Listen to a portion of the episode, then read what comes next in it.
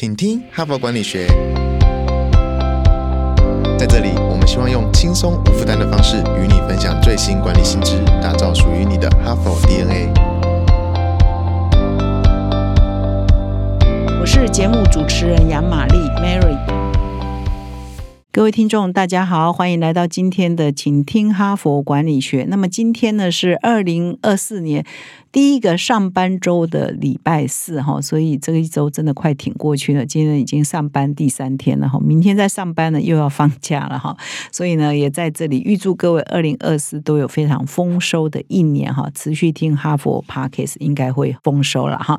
那我们在第一周呢，我们就选了一个二零二三年十二月号啊最后一期的封面故事啊，叫说故事的能力啊。那么说故事呢，可以推动企业的变革哈。二零二三年十二月。好是这一个故事啊，那我们就从这个说故事啊出发啊，那发展出我们一整周的主题，就是如何说故事。为什么说故事这么重要？说故事的威力在哪里？哈，所以今天呢，来到了我们第四天要分享第四篇哈佛商业评论上的好文章哈。那这篇文章蛮有趣的，它的标题呢，我们哈佛的文章很少标题这么耸动，就是想让简报更有力哈，用个坏人当开头哈，就是哎。这个蛮吸引人的嘛，用坏人当开头呢，可以让我们的说故事的能力，让我们的简报能力呢更有影响力哈。所以今天我们就来分享这一篇文章。哈佛领导者学程经历十期好评不断，全新改版再进化，更全方位的认知拓展，更深刻的思辨交锋，更真挚的共学情谊，都在 HBR 领导者学程二点零。深究十二个不同决策关键难题，大力强化你的决策系统，提高你的决策胜率。如果你也想体验源自于哈佛商学院的个案系统训练，与五十位以上的企业关键精英共同拆解各种困境，强强联手找到路径与解方。席次进入最后倒数，立即点击说明栏链接，抢占席次早鸟七五折优惠。今天呢，我要分享这篇文章，标题是“想让简报更有力，用个坏人当开头”哈。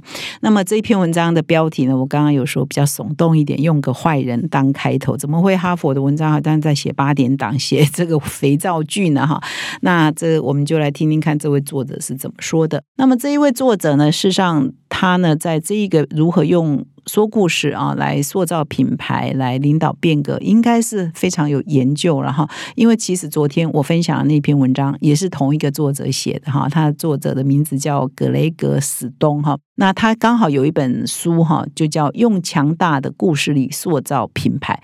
那书的呃副标是“坏人、受害者与英雄”了哈，就是我们要说故事的时候，要善用这几个主角，或者是说你在说故事的时候，在架构你的故事的时候，就要想说。我要讲这个故事，谁是这个故事里头的坏人？哈，谁又是这个故事里头的受害者？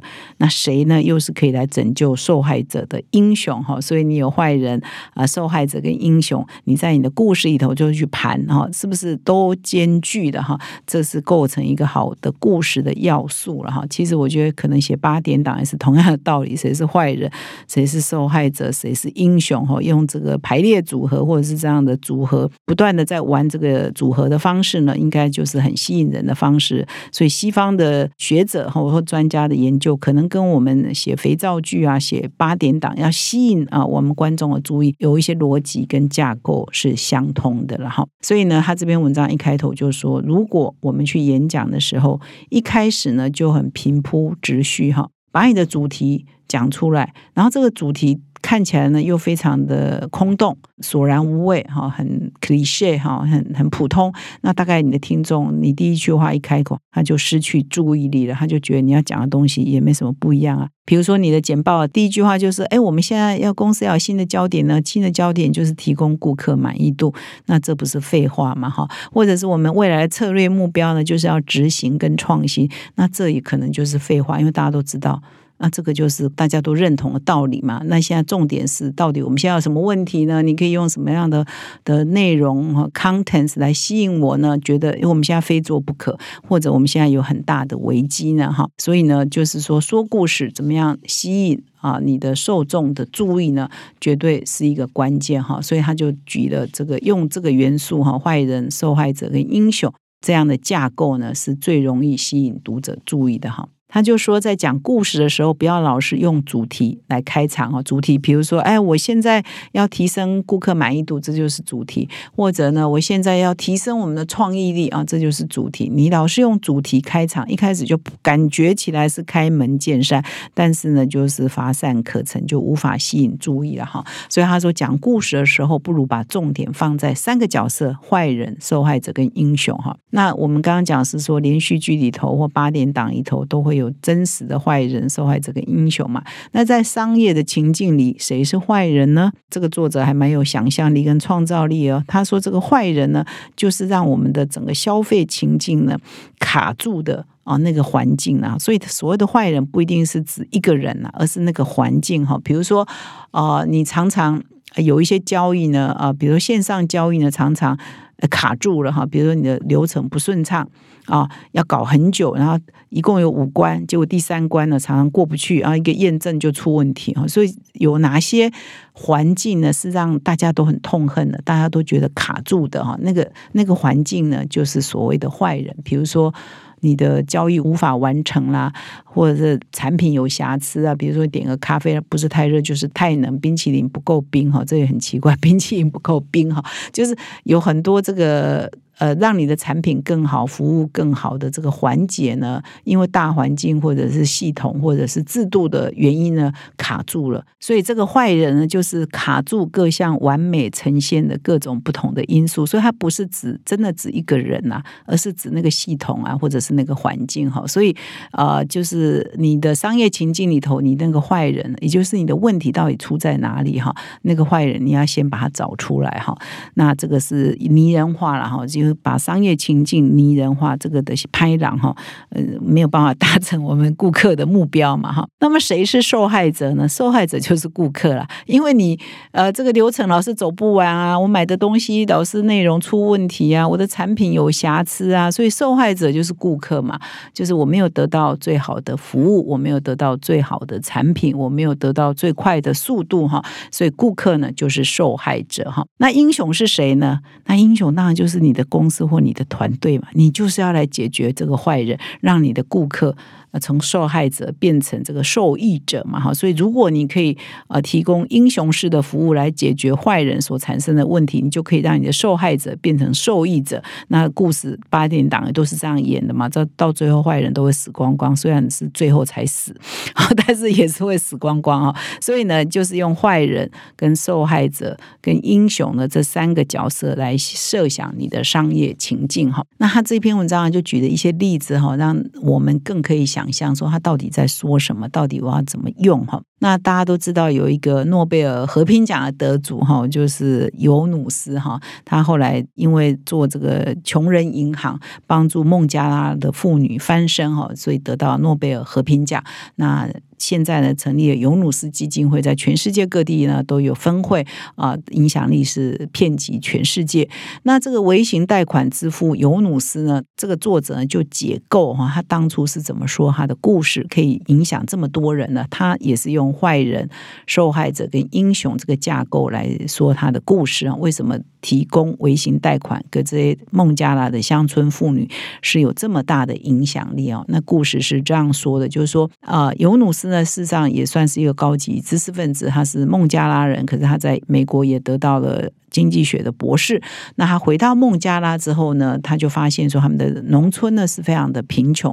一九七零年代，整个孟加拉还是很贫穷。他带着他的学生呢，呃，参访一些偏远的村庄，都是很贫穷的村庄。那他当他来到了一个村庄呢，就发现有一个妇女呢在制作用手做啊竹凳，然后手编竹凳哈。那他就跟这个妇女聊天，就发现说，诶，他要做这些产品呢去卖呢，他是需要资金的，因为他要买材料嘛，要买这个竹子啊啊等等，他制作的一些材料。那可是呢，他因为需要资金，他要去跟银行贷款。那么银行呢是愿意贷贷款给他的哦。可是银行呢收的利息呢是很高的哦，在那个年代哦，他就说银行呢就说，那你做完了凳子之后，你要卖给我，那卖给我的价钱是由我银行来定哈，这是第一个不合理条约。第二个不合理条约就是银行给的利息呢非常的高，高达多高呢？这太夸张了，简直是很大的坏人，每天十个 percent 哦，这太可怕了嘛哈。那那个时候呢，他就找到了四十二个受害者哈，就是拍朗的是银行。那个体系嘛，哈，受害者就是这些妇女嘛，所以一共呢，他在那个时候就有发现有四十二个受害者，他们总贷款金额还不到二十七块美元，很低吧？所以他就说，那不如我。我就借你们二十七块美元嘛，哈，因为对教授来讲，这里实在是很低的钱，那就可以帮助这些妇女离开银行家的魔爪，哈。那而且呢，他们只要还一点点钱就够了，哈，利息是非常非常的低的，哈。从此以后，他就把协助这些乡村妇女，哈，可以独立。啊，可以自主啊，当做他的置业哈，所以后来就帮助了很多很多人，而且从孟加拉拓展到其他的国家。那微型贷款这件事情也变成一个新的商业模式，以前银行不做的，它现在发生积少也是成多嘛。现在发现呃，不只是积少成多，而且是一个人道啊，是一个帮助这个呃贫困的居民一个非常好的一个机制，也而且是可以复制的，可以大量复制的，还可以推广的哈，所以就变成。他就是因为这样的一个穷人银行的制度，得到诺贝尔和平奖，因为真的帮助了很多贫穷偏乡的妇女哈，可以自力更生啊，脱离银行家的魔爪。所以在这个故事里头呢，我刚刚讲这个故事里头就有坏人哈，传统的银行受害者这些妇女，英雄呢就是尤努斯哈教授哈，就变成了一个文章的架构，就非常的有说服力啊。当你要推动这个穷人银行的时候，你讲了这一个呢，就很有渲染力，全。世世界各地也都会觉得啊，我们这个国家也有偏乡啊，也有穷困的人呐，他们以前都借不到钱呐，所以我们应该要用什么样的制度帮助他们，就可以用尤努斯的制度哈。不过台湾呢，因为跟银行借钱相对现在都还很容易，所以反而这样的制度不一定是适合在台湾哈，这又是另外一个后话。那这里呢，又举了另外一个阿玛总哈贝佐斯的创业的故事哈。他说，这个贝佐斯呢，每次讲到自己的大学生活，也都是用一个坏人、受害者跟英雄哈这样的说故事的架构来说话，那效果呢也都是非常的好。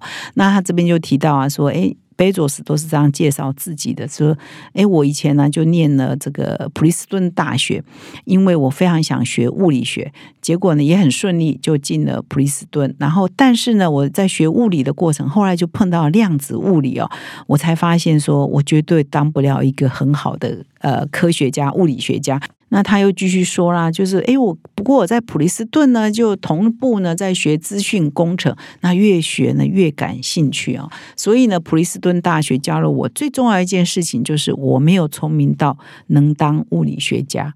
那作者就说，其实以上这个贝佐斯的论述啊，其实我们在听这个故事的时候，好像也都可以看到我们每一个人自己的缩影。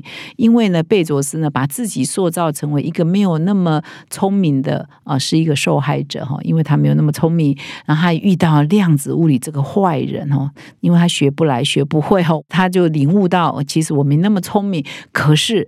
普林斯顿真是一个好大学，它还有很多多元的课程，所以他也在这里找到他的志趣，就是呃资讯相关的哈。所以普林斯顿呢就成为他的英雄哈，为他人生指引了另外一条道路哈。所以在他讲的这个故事里头呢，简短的故事里头也同时有坏人、受害者跟英雄了哈。所以这个故事呢也会很让人一辈子呢都可以记忆深刻。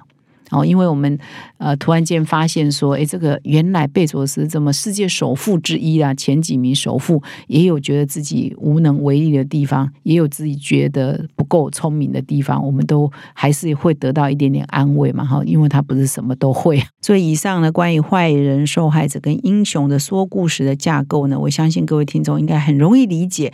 那其实世界上很多的道理哈，中西的学问，很多哲理呢，到最后你都会觉得很多也都是是相通的哈。所以我们可以把我们写肥皂剧的一些原则。台湾啊，很多戏剧八点档的一些吸引观众的一些原则，用在我们的商场上，我们要吸引我们的顾客、我们的消费者、我们的客户的原则，可能也都是可以通的啦，一点通万点通了哈。以上呢啊，提供给各位做参考。那明天的人物面对面呢，我们也找了一个非常厉害的说故事专家哈，所以也邀请各位听众再回到我们的节目现场。